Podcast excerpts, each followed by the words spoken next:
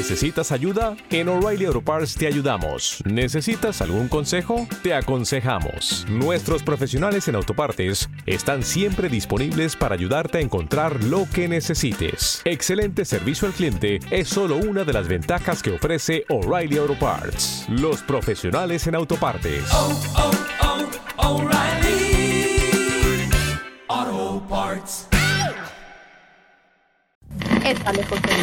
Atrapado en una época que no precisamente es la suya. Desfasado musicalmente como por 40 años. Todavía escucha discos completos. Piensa que cualquier pasado fue mejor. Sí, es el tío Gabs y nos comparte el baúl del tío Gabs.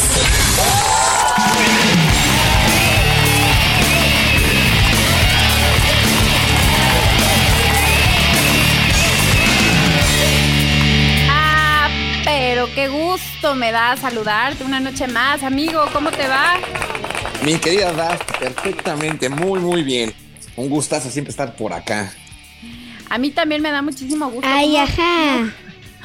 ¿Cómo va la vida, mi querido Gabs? ¿Cómo va esa semana? ¿Ya, Pues, ya compraste tu, tu doctor Simi? Fíjate que no, yo creo a ver si en esta semana este, me, me lanzo una, me doy una vuelta ahí a la farmacia que tengo cerca de casa Ajá. y, y preguntarse a ver si tienen algún ejemplar. Fíjate que es bien curioso. En estos días he estado viendo que ya en varios eventos en el interior de la República, precisamente en Jalisco, en Guadalajara, Ajá. en una presentación, alguien tuvo a bien, no sé de quién fue la presentación ahí en la arena en Guadalajara. Estaba un letrero en la parte de afuera que decía que estaba prohibido entrar con peluches. No me digas eso. Sabía que algo así iba a suceder. De Sí, hecho, claro. Estuve viendo también ahora en internet, como ya se anunció el cartel del festival Hell and Heaven. No, no vamos a hablar de ello, pero nada más es como hay un punto a resaltar.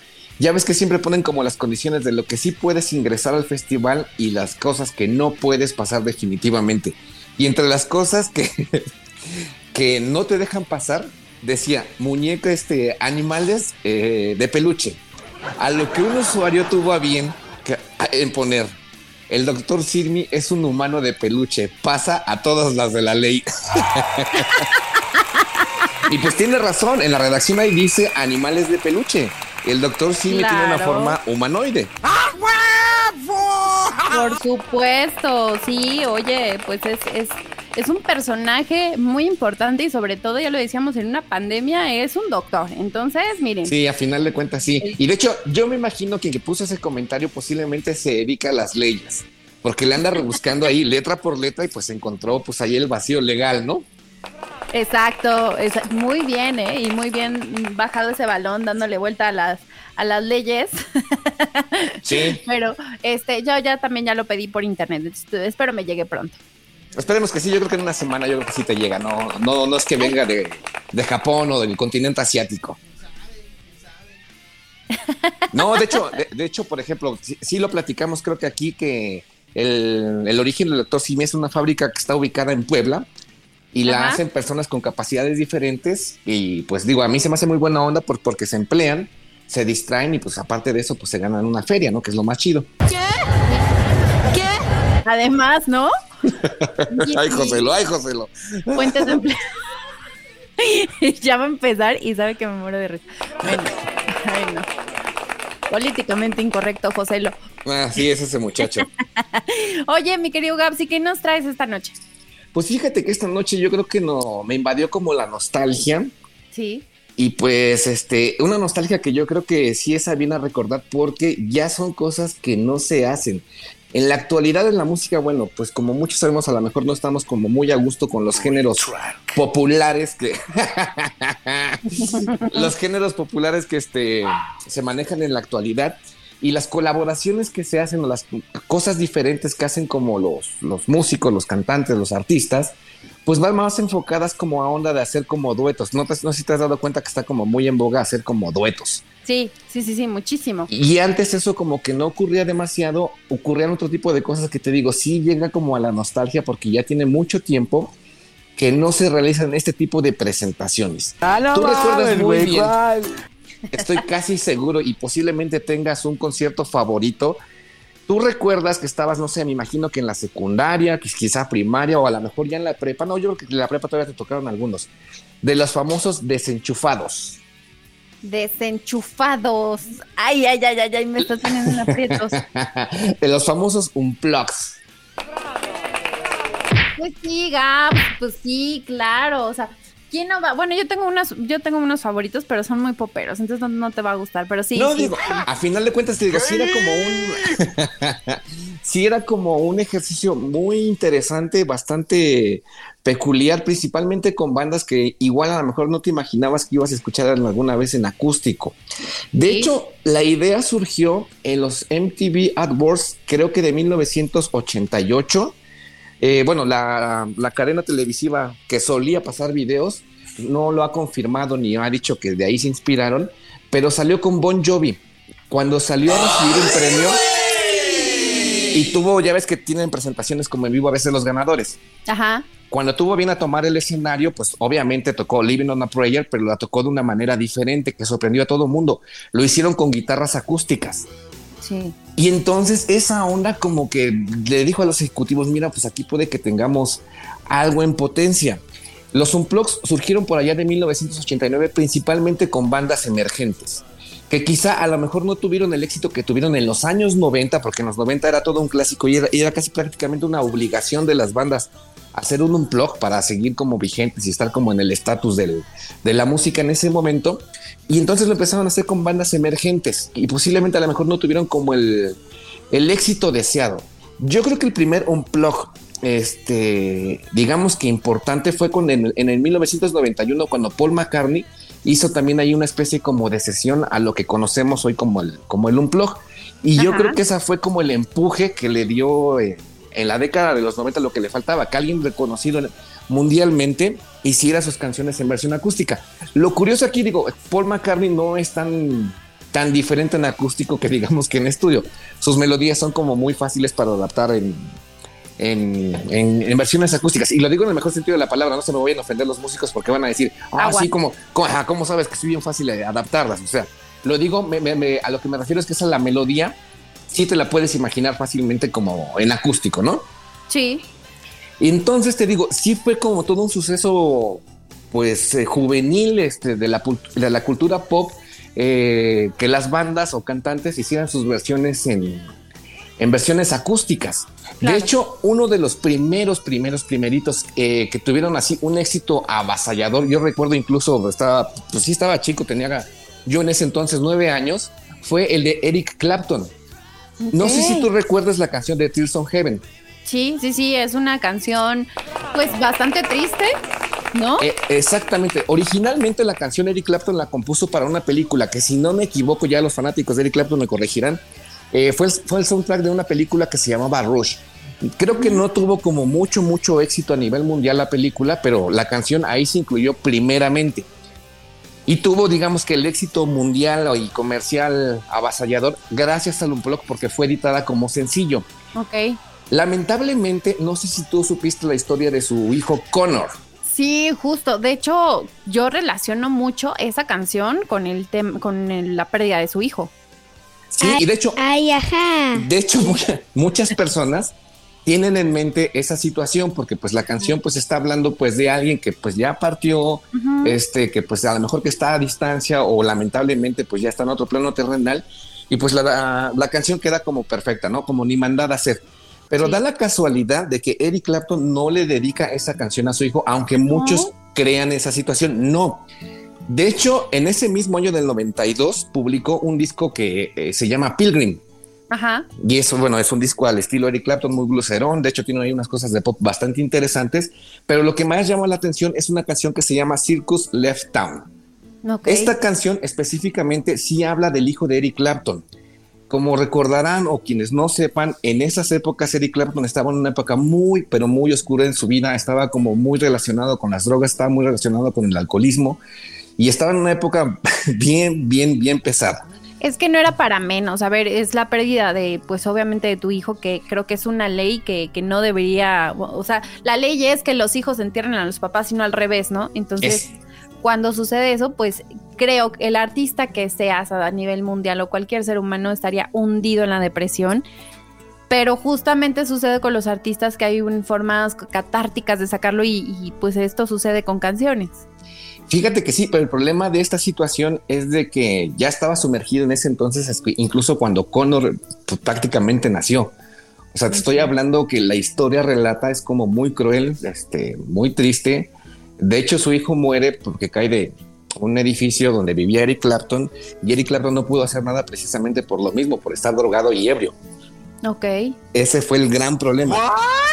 Entonces se Fuerte. sintió, se sintió como muy culpable y como bien lo dices tú, la manera de hacer catarsis pues de un músico pues lo más fácil es hacer canciones. Él en esa canción relata la última noche que estuvieron juntos Connor y Eric Clapton. Dice Eric Clapton, relata incluso en su autobiografía que llevó a su hijo al circo, que Ajá. estaba como a media hora de donde ellos vivían, ellos vivían en ese entonces en Nueva York y estaba digamos que en un condado más adelantito y fueron al circo. Y Wow. de hecho, el, el niño se quedó como muy impactado con el espectáculo circense y él le mencionaba que le llamaba mucho la atención un payaso que traía un cuchillo.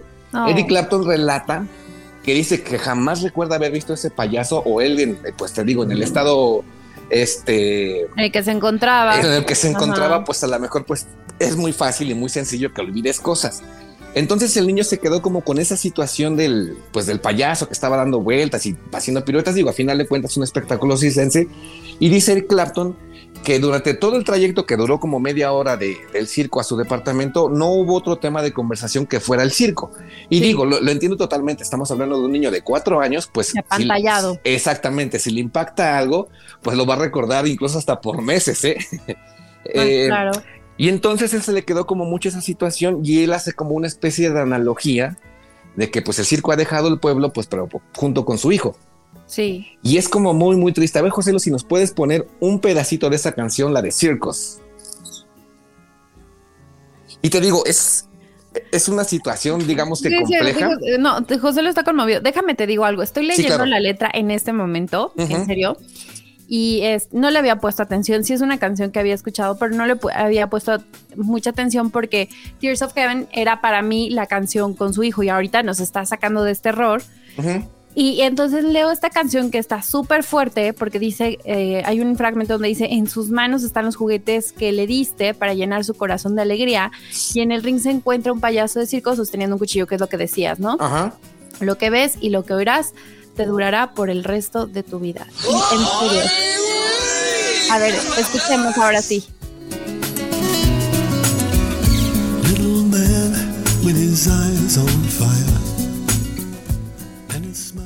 Ahí está.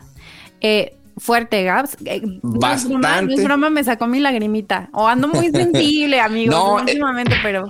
No, es que sí es una historia bastante desgarradora, honestamente. Este, si de por sí a veces como que enfrentar otro plano terrenal a veces es difícil, cuando hablamos de infantes, pues es creo que el doble o el triple, sí es bastante complicado. Y entonces te decía, retomando un poquito como esa onda como del unplug, eh, digo, la canción es que está como muy rockerona, sí tiene como unos cortes bastante pop en, la versión del álbum, pero en esta versión eh, acústica del Unplug, Eric Clapton tiene un trabajo magistral en la guitarra. Digo, sabemos que es de los mejores guitarristas que han existido en la faz de la tierra, Sí. pero en esa canción yo creo que sí pone algo extra, ¿eh? porque el trabajo que hace con la guitarra es uf, magistral. Si tienen chance, deberían darse una vuelta ahí en las plataformas digitales, si es que no tienen el álbum a la mano y escúchenlo y me dirán qué onda. Ay, arrancamos con todo, ¿eh, Gabs? Esta me, me- me encantó. me Sí, encantó. eh, de hecho estuve pensando, lo estuve meditando nada más que José lo se puso medio punk porque le cambiamos un poco sus planes. Se enoja. Sí, sí, sí. La tuya y con vinagre, José. Dale chance, él es el sabio. ni merga.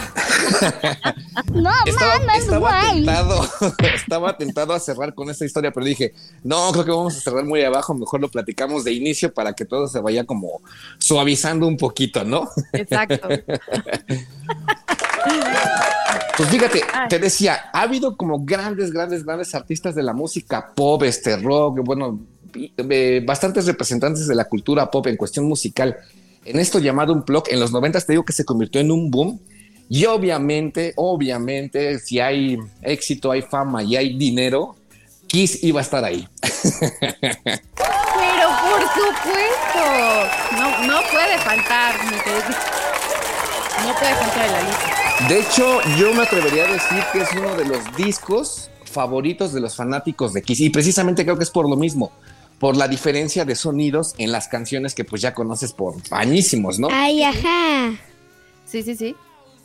Y entonces para 1996, si no me falla la memoria, creo que sí, este, a Kiss ya se le había ofrecido hacer el Unplug, pero estaban como un poquito renuentes. Y como era más o menos también como que la moda del momento que los grupos que ocupaban este, instrumentos electrónicos, este, instrumentos a base de luz, este, empezaran a rehacer sus canciones en forma acústica, porque te digo que lo- los Unplugged sí se convirtieron como en un, en un antes y después en la cultura musical de ese ver. entonces. Musicalmente es un reto, ¿no? O sea, porque obviamente tienes música creada para justo eh, elementos, eh, instrumentos electrónicos y el reto es cómo lo haces acústico, que hay muchas, muchos artistas que pasan eso y dices, ay, no sé cómo sonaría cierta canción y te sorprende.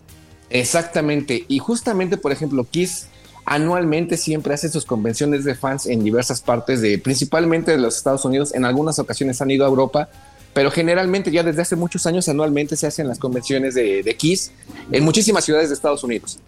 El asunto acá, que en, en esas ciudades, como muchos sabrán la historia de Kiss, para 1996, pues ya la banda no era la banda original que había empezado en 1974.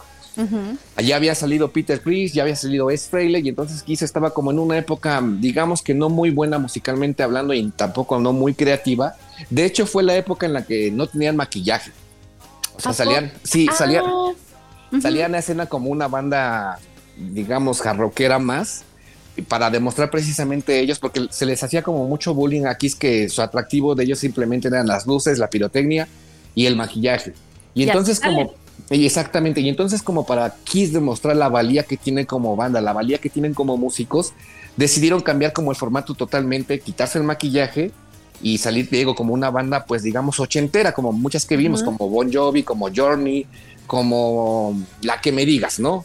O Ujú. sea, te agarra- agarró como ese estilacho, pero como que no le funcionó bastante bien. Y entonces en, en las convenciones tenían a bien Kiss en algunas asistir e interpretar ahí dos, tres canciones para saludar a los fans y vámonos, ¿no? Pero empezaron a hacer las versiones como acústicas. Eso no es como, digamos, como lo, lo a resaltar. Lo a resaltar es que en diversas ciudades empezaron a invitar por separado tanto a Peter Chris como a Ace Frehley. Y obviamente los fanáticos de, de cepa, los fanáticos más ultras, los fanáticos este, más este, ortodoxos, pues se, empezaron a volver locos, ¿no? Así de, hay una posibilidad de que regrese la banda original. Y entonces te digo, pues a final de cuentas todos son negocios, la MTV vio esta posibilidad bastante atractiva y le ofrecieron hacer un unplug. La primer parte del unplug es, digamos, la alineación de Kiss de 1996. Para la segunda mitad del show, invitan a Peter Chris y a Ace Frehley a tocar sus canciones. Tómala. Y eso se convirtió en la locura y fue lo que marcó del próximo tour mundial de Kiss e incluso retomaron otra vez el maquillaje, o sea, regresaron como a los orígenes Ajá. a partir de ese unplug. ¡Guau! Oye, y además, este se produjo, siéntanse viejitos, en VHS, ¿no? Sí, y de hecho te digo, yo, yo sí me acuerdo cuando salió, el disco también fue bastante exitoso, pero lo que tuvo el plus, obviamente, fue que lo tenías, o sea, no tenías que esperar este a un weekend de MTV de Unplugs para poder verlo. Lo Sí. podías ver en el momento que tú quisieras, porque no sé si te acuerdas que hacían sus famosos weekends. Sí, sí, sí. sí, Tomaban sí. una temática y te pasaban de canciones de la temática de- a todas horas. Es correcto. Yo recuerdo, de hecho, haber visto uno de, de Weekend en Unplugged, pero lo que no me gustó es que pusieron como 10 veces el de Shakira. Digo, no es que sea malo, pero no era lo que yo esperaba, pues. Déjala saberse de Shakira. A ver, vamos a, a- a subirle, escuchamos un fragmento.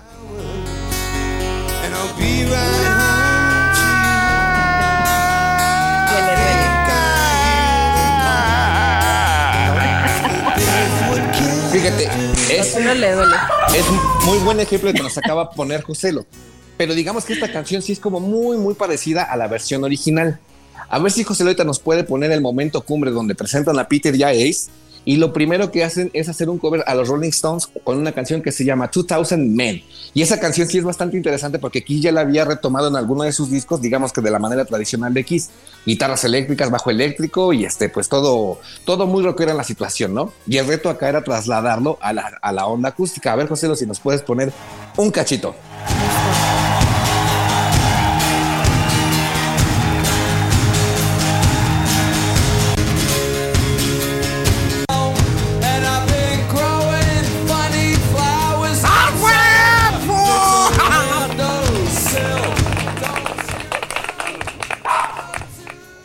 Ahí está.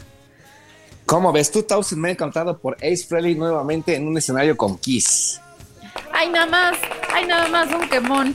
Te digo que eso se volvió la locura, hicieron un tour mundial, les fue bastante bien y fue lo que les dio la pauta a hacer su próximo material que fue Psycho Circus, que fue- también fue un, un proyecto bastante ambicioso, digamos que fue, pues sí, obviamente un proyecto después de tantos años con el grupo original.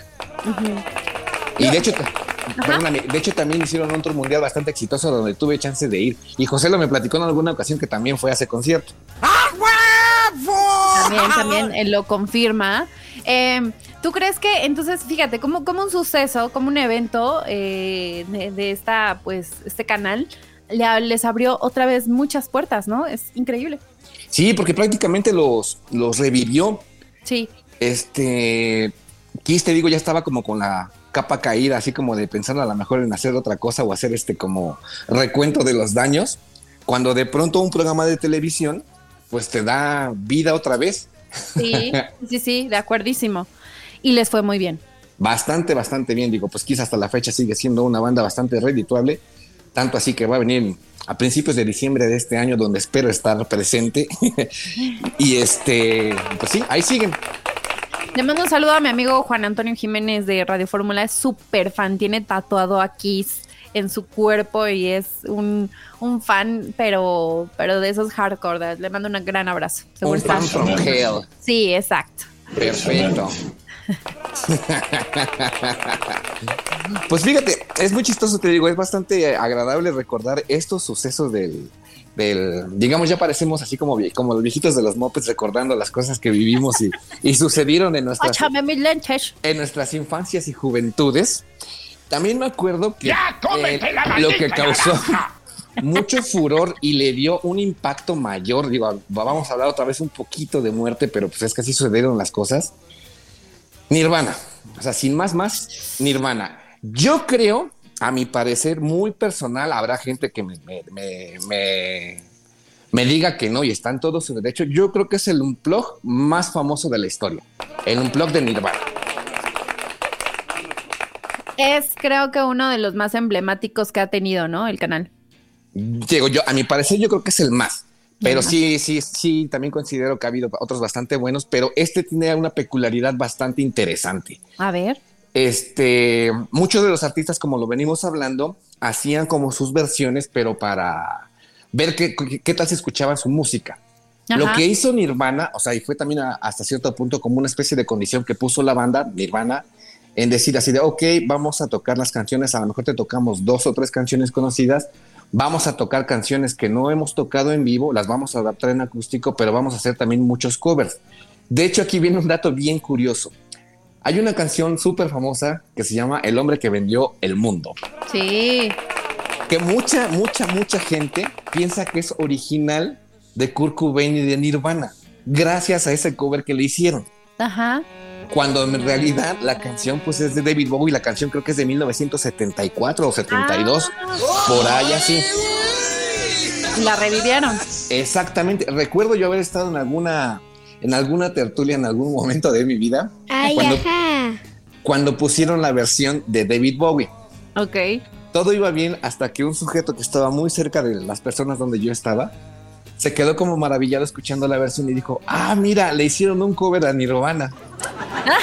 cosa, cosa que con la persona con la que iba dijo textualmente, ¿le das el putazo tú o se lo doy yo?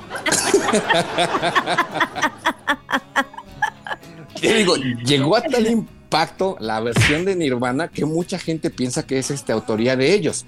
Ajá. Pero te digo que una de las condiciones que puso Kurt Cobain fue que dijo, ¿sabes qué? Sí te lo hago, pero dame chance de tocar lo que yo quiera.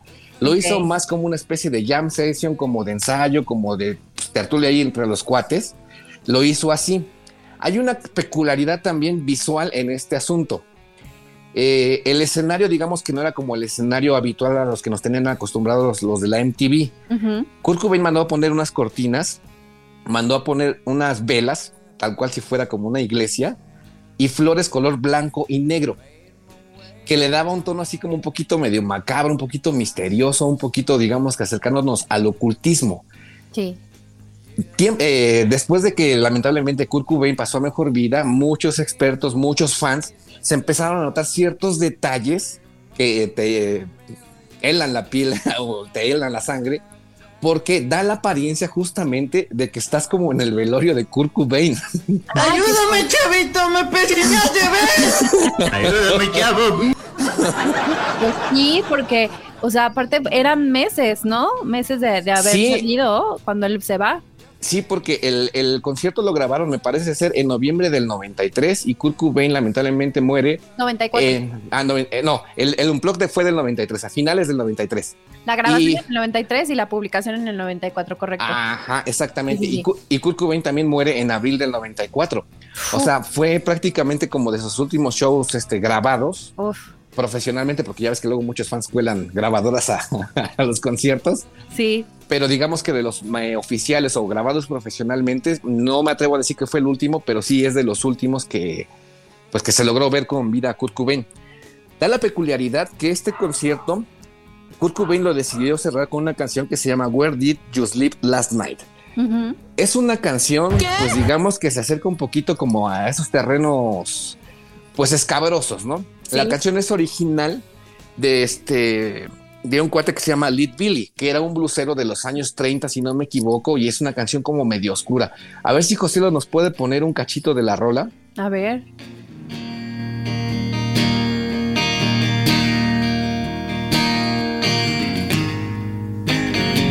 Creo que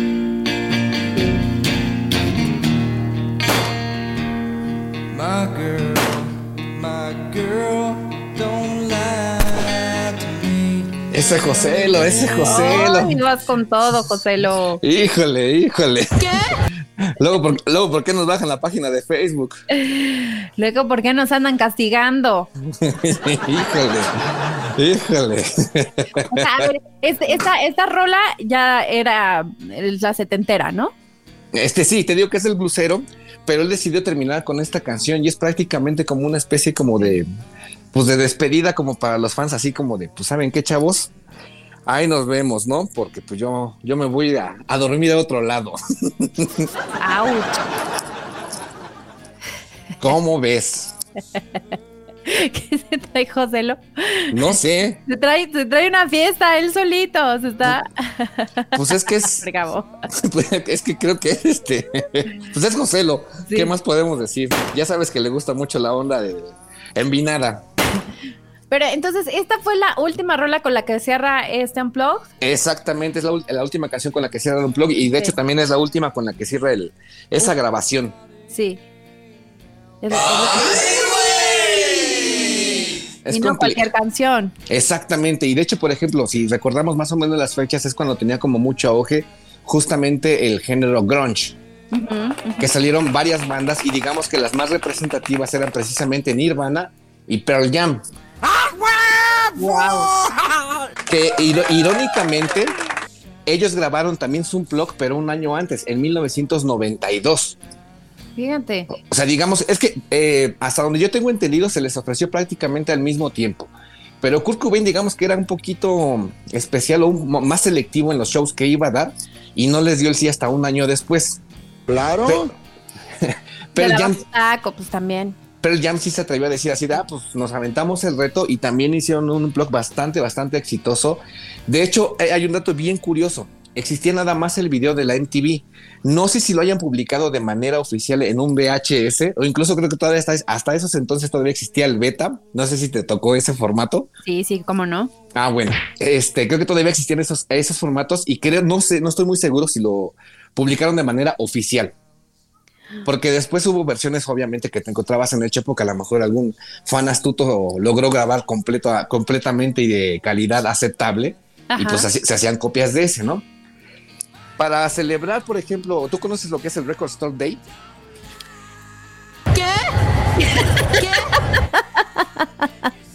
José lo deja de trolearme. Por supuesto, Gabs. Perfecto, perfecto, mi querida. Yo sabía que no me ibas a decepcionar. En el año de 2019, para hacer la celebración del Record Store Day, para quien no esté enterado de esta situación, eh, los músicos organizan ediciones especiales de ciertos materiales que tienen o publican material nuevo, pero la condición es de que se vendan solamente en tiendas pequeñas. O sea, no en estas grandes cadenas como por ejemplo los de Mix Up o Tower Records o disqueras así, bueno, tiendas de discos, perdóneme, enormes, no, sino más bien Como más alternativas. ese- exactamente, digamos que tienditas así donde el dueño es el mismo cuate que te atiende y te pones a platicar con música, de música con él 10 horas y te llevas un solo disco, ¿no? O simplemente vas ahí, pues a ver, pues a escuchar ondas, o sea, digamos que la buena onda, digamos que la esencia de la tienda de discos. Y entonces la condición es de que esos materiales se vendan exclusivamente en esos lugares. Pero el Jam tuvo a bien en 2019 publicar por primera vez en LP ese espectáculo que dieron en MTV Unplugged. ¡Wow! Ay, mamá. Y yo creo.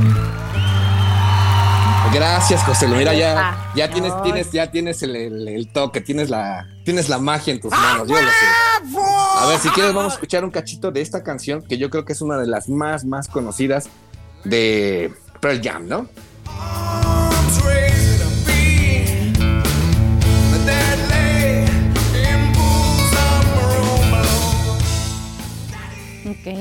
¿Cómo ves, mi querida Daf? Me gusta mucho.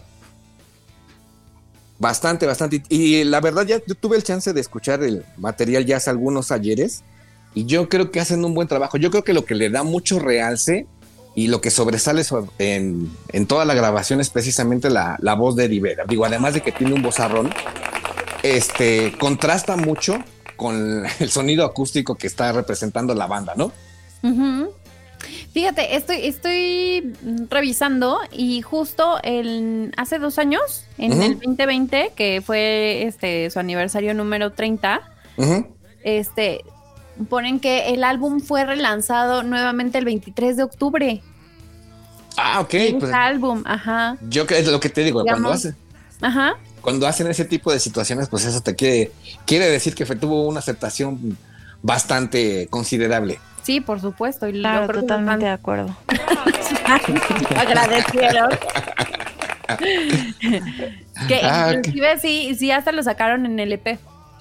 Exactamente. Y ya, bueno, es que también está como muy de moda ahorita en la actualidad.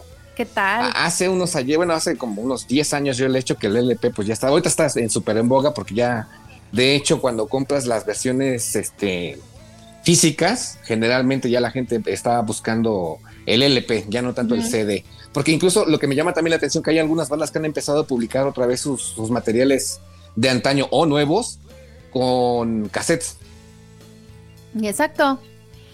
¿Cuántos cassettes tienes tú en tu casa, mi querido Gabs? Híjole, tenía un buen, y no eran de mi propiedad, casi, no, no, no- no eran de mi propiedad todos. La mayoría, la mayoría eran de mis papás. Yo tenía algunos, te puedo decir que como 10, pero digamos que con la transición a, al CD, pues se empezaron a ver como medio feos en, en la casa y pues se tuvieron que desechar, lamentablemente. fíjate. Sí, tristísimo. Ah, mira, José lo ahí tiene en su cabina el cassette de Cepillín. Mira. 15, 15 grandes éxitos, el clásico, el, el ese que viene amarillo con naranja, ¿no? Ah, no chille, no chille, ya te delatamos. No, ya no hay que decir esa frase, estoy con cepillín porque no, no puede atraer cosas buenas, ¿verdad? Yo prefiero, no, que, no, no, no. yo prefiero que seguir estando acá, luego lo alcanzo. sí, no, no, no. No, joven, gracias. Exactamente. Y bueno, esto de los Unplugs, te digo, tuvo un auge súper, súper masivo en los noventas, era el hit. Sí. Este, en los 2000 ya como que empezó a decaer un poquito por las producciones que se hacían, porque empezaron a salir muchos artistas de, digamos, pop electrónico, llámese Britney Spears, llámese... Yo te decía que Eh. no más me acuerdo. Exactamente, digamos que a lo mejor ya no se prestaba tanto para hacer el acústico, que obviamente músicos profesionales sí lo podrían hacer, pero la cadena como que a lo mejor ya no le gustaba como invertir tanto en músicos de sesión para tratar de adaptar esas canciones. Y entonces empezó como a hacer ya más de manera como anecdótica ya después de los años 2000. Ok. Pero en 2007, si no me falla la memoria, Ujú. Korn, una banda que se ha dedicado a fusionar muchos géneros, muchos, muchos, muchos géneros. Generalmente se le ubica como una banda de, de new metal, pero han tenido a bien meter fusiones bastante, bastante interesantes. Yo recuerdo que la primera vez que los escuché, lo que me llamó mucho la atención fueron las gaitas. No sé si tú recuerdas. Sí, las gaitas. Debido a que Jonathan Harris este, tiene ascendencia escocesa, creo que creo que por su papá y este y además también este su, su jefe pues también es músico, ¿no? Sí. Y entonces él también tiene la facilidad de ser multiinstrumentista y pues la gaita se le daba bastante bien de acuerdo a sus orígenes y fue una mezcla bastante, bastante interesante. Lo, que- Sí, sí, sí, dime. lo, lo- lo importante de esto es que te digo, logró hacer como una mezcla, digamos que, mm, pues curiosa. La música de Korn, digo, todo el mundo creo que ubica Korn, pues no, a veces no, no te la puedes imaginar como de una onda, como de guitarrita eh, acústica, como de, digamos así, como de una onda bohemia, pues como que no se da mucho. Korn tuvo bien hacer su unplug, pero tuvo el detallazo de eh, tener invitados de lujo. Justo En- lo que te iba a decir. Justo sí, era eso. men- mencio- menciónalos, por favor, porque yo creo que sí son, sí es, resca- sí es rescatable Sí. ese dato. Y ya lo... Ah, no, no, no. Déjame, Joselo, déjalo. Eh, justo lo hablábamos la semana pasada, porque tuvo a Evanescence. Tuvo a The Cure, ¿no? Efectivamente, de Cure Bueno. también. Eh, eh, bueno, Emily de, de Evanescence. Este, Linkin Park. Sí, Chester Bennington ahí salí con ellos. Justamente, y por ejemplo, todo el mundo conoce la, pues, la voz tan especial que tiene Emily. Y pues y escucharla cantar a dúo con Jonathan Harris, pues es un, un verdadero deleite, ¿no? A ver, Joselito, ponte a trabajar. Tú. This place. Sometimes it's my life I can't take. Sometimes I cannot feel my face. Sí. Qué buena rola, ¿eh? Súper, súper rola. Además, aquí sí se cumple como la regla, ¿no? Se escucha total, totalmente diferente. Muy diferente a los otros. Y allá José lo me está regañando de que no es el, el- el nombre del, del cantante, a lo cual le agradezco mucho porque luego mi cabeza es una fiesta. Y corrijo, es Jonathan Davis. Es Jonathan Davis, sí, correcto. Efectivamente. que- está pasando el fenómeno, mi querido Gabs, a, a partir de eso, porque también este, la, la sigue invitando a sus conciertos, este, de que revivió, lo hablábamos la semana pasada, eh, canciones ya de Evanescence sin sentido, ya ves que se puso de moda revivir este por Stranger Things a, a Metallica, a otras bandas. Y ahora sucede un fenómeno bien curioso y también con, con em, Korn y Evanescence. Curioso. Es bastante curioso ¿Sí? porque eh, yo creo, eh, no sé, esta sí es una teoría conspiratoria y una teoría ya de señor de, de ya siéntese, ¿no? O, o más bien ya vayas a dormir, señor. Eh, Tú sabes que, por ejemplo, la humanidad este, va dividida por, por ciertas parábolas. La parábola del conocimiento, la parábola de la creatividad, la parábola etc, etc, etc. Normalmente, pues esa parábola cada cierto tiempo, pues está muy arriba y encuentras creaciones magníficas por todos lados. Y de pronto, pues obviamente todo lo que sube tiene que bajar. Siento que en la actualidad estamos como en la parte baja. ¿Por qué digo esto? Porque los, los intérpretes nuevos, si te has dado cuenta, llámese del género que sea, tienen que recurrir a samples que se hicieron en los 90, 80, 70 o 60 para hacer como las adaptaciones, comillas, actuales. No es que se me haga malo, es un trabajo que también requiere cierta dedicación, cierto profesionalismo, pero estamos hablando de que ya no estamos creando cosas nuevas. E incluso llega a pasar, por ejemplo, hasta en las series. Digo, por mencionar algo, está She-Hulk, ¿Qué tal? lo que me llama la atención, digo, no es que esté mal, no es que esté en contra de que se hagan adaptaciones cambiando los estereotipos. Eso se me parece perfecto, hay que derribar como barreras. Lo que me llama la atención es así de, bueno, Marvel, ¿y por qué si tienes una- un equipo enorme de creativos, no generas una heroína nueva y que sea una nueva etapa? Aguántame, José. Claro. O sea, es un, es un punto de vista, por eso, por eso dije que era conspiratorio y de viejito ya vayas a dormir. No, Creo- pero, pero sí tiene mucho sentido, la verdad. Este, eh, es como eh, esta parte de decir de, de las bandas, bueno, estoy influenciado por, pero en realidad, pues sí, ya estamos como tan llenos de tantas propuestas que no hay mucha creatividad en los últimos músicos o recientes músicos, ¿no? Y lo triste de eso es que, por ejemplo, hay bandas que a lo mejor sí tienen como cosas interesantes, pero no tienen como el apoyo adecuado Triste. o no tienen los recursos necesarios para, pues, pues darse a conocer o dar a conocer su, su trabajo, ¿no? Totalmente. Hi, Gabs. Me hiciste viajar, mm, pues, híjole, un, un ratote cuando estaba yo en Chamaquilla y espero que ustedes también hayan viajado. Eh, si quieren saber más información, mi querido Gabs, ¿dónde te pueden encontrar y dónde te pueden escuchar también en la semana? Pues mira, estoy de revoltoso en Twitter en arroba guion bajo gabo guion bajo 83. Sí. En Instagram es el mismo nickname. Ajá. Facebook ya casi no lo ocupo porque pues ya nada más me mandan puros piolines y, y fotografías de, de niños entrando, a- entrando a la escuela. O sea, ya, ya va. así como de, no, creo que ya no encajo aquí, así como de, Dui, esa no es tu familia. Ya no me siento como muy, este, muy adaptado a esa situación, pero en, en- pero en Twitter y, e Instagram, digo, en Instagram no, no suelo publicar muchas cosas, pero de vez en cuando sí me, me meto a ver bastantes reels que me hacen reír eh, mucho. Este, y pues tenía un proyecto que se llamaba Retrack. Ahí está en pausa, una pausa muy prolongada. Estoy haciendo otras cosillas por el momento y Track. ese mero, ahí está. No, no, no ha muerto, eh, no ha No muerto. ha. Porque de hecho una vez me preguntaron así de, oye, ¿qué onda con eso? Así de, ahí siga, o sea, ahí Ay, está. ajá. No, no hemos anunciado que ya pasó a mejor vida. Ay, ajá. Pero ya próximamente. Próximamente, próximamente. Oye, y, y- y mañana, ¿no? ¿Hay capsulita o no? Mañana en Está Vivo por Reactor 105 Eso. estamos haciendo unas capsulitas sobre la visita de Iron Maiden. Está, está muy mal que yo lo diga y suena como pedantería, pero están quedando chidas. Bien han chida. tenido, han, han tenido bastante aceptación y mañana vamos a hablar precisamente de los fans de Iron Maiden. Eso. Yo, yo, yo lo digo, amigo, no te preocupes. Yo lo digo porque están bien rifadas esas cápsulas, no se las pierdan ahí en Reactor. Gabs, te agradezco muchísimo que nos hayas traído todas estas rolitas aquí en tu sección El Baúl del Tío Gabs. Te mando un gran abrazo y nos escuchamos dentro de ocho días. Perfecto, yo también te- les mando un abrazo, cuídense mucho, tomen agüita y a ver cuándo se- y a ver cuándo se aparece este muchacho de Alejandro Polanco, ya, ya se me estaba olvidando. A mí también, ya, luego, luego lo recordamos. Por lo mientras, pues, ¿qué te parece si nos vamos con justo con una rolita de Korn con Amy Lee que se llama Freak on a Leash? Regresamos. ¡Hasta nunca, putines! Something lost and never seen.